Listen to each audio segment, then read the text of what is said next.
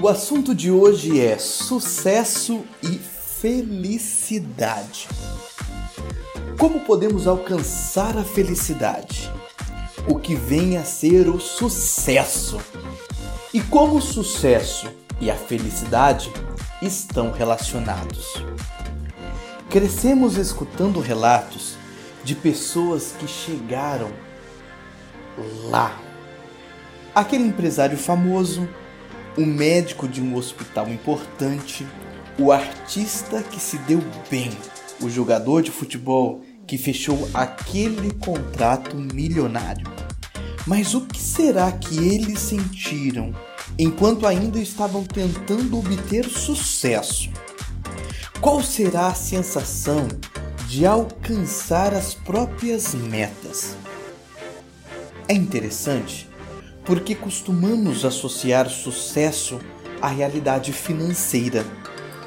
E não são poucos que escolhem sua profissão pensando que determinada área profissional certamente será bem mais remunerada no futuro do que outras. Contudo, sucesso financeiro, fama, prestígio e outros indicadores de poder não resolvem a questão do sentido da vida. Caso contrário, não haveria na história do mundo tantos ídolos e tantas pessoas bem-sucedidas profissionalmente que acabaram com a própria vida ou aderiram a vícios, ocasionando para si tantos problemas diversos. Vamos fazer uma relação nem todos que alcançam sucesso financeiro se sentem felizes. Ao passo que nem todos que se sentem felizes têm ganhos elevados. Uau! Que relação interessante! Vamos pensar mais uma vez?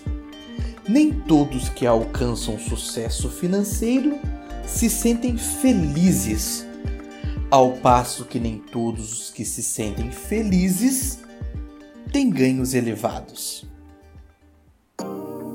Se você não tiver um bom autoconhecimento para saber dos seus desejos, limites e anseios na vida, pode ser que até encontre sucesso, mas talvez jamais se sinta verdadeiramente feliz.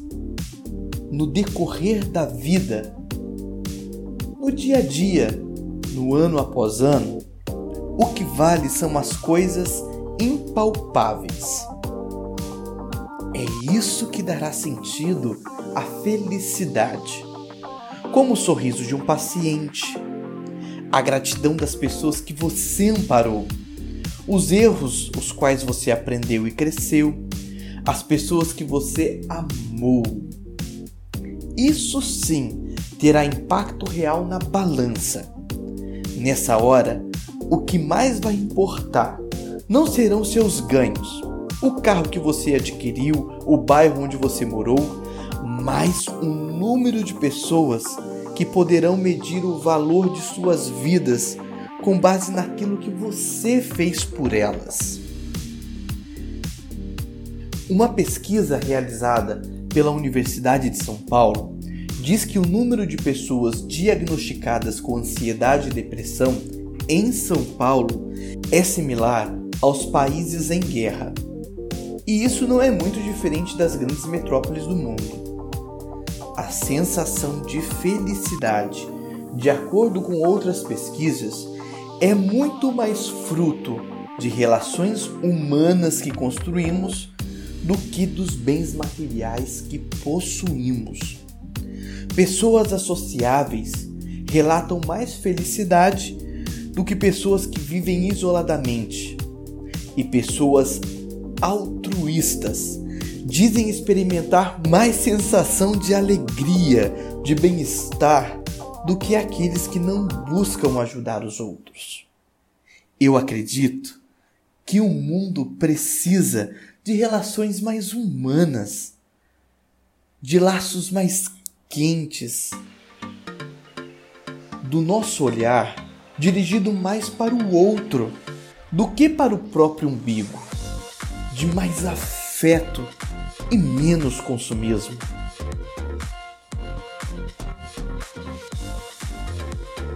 Eu acredito que o projeto de vida é uma contribuição para fazer desse mundo um mundo menos adoecido pelo individualismo, pelas competições extremas, pela corrupção.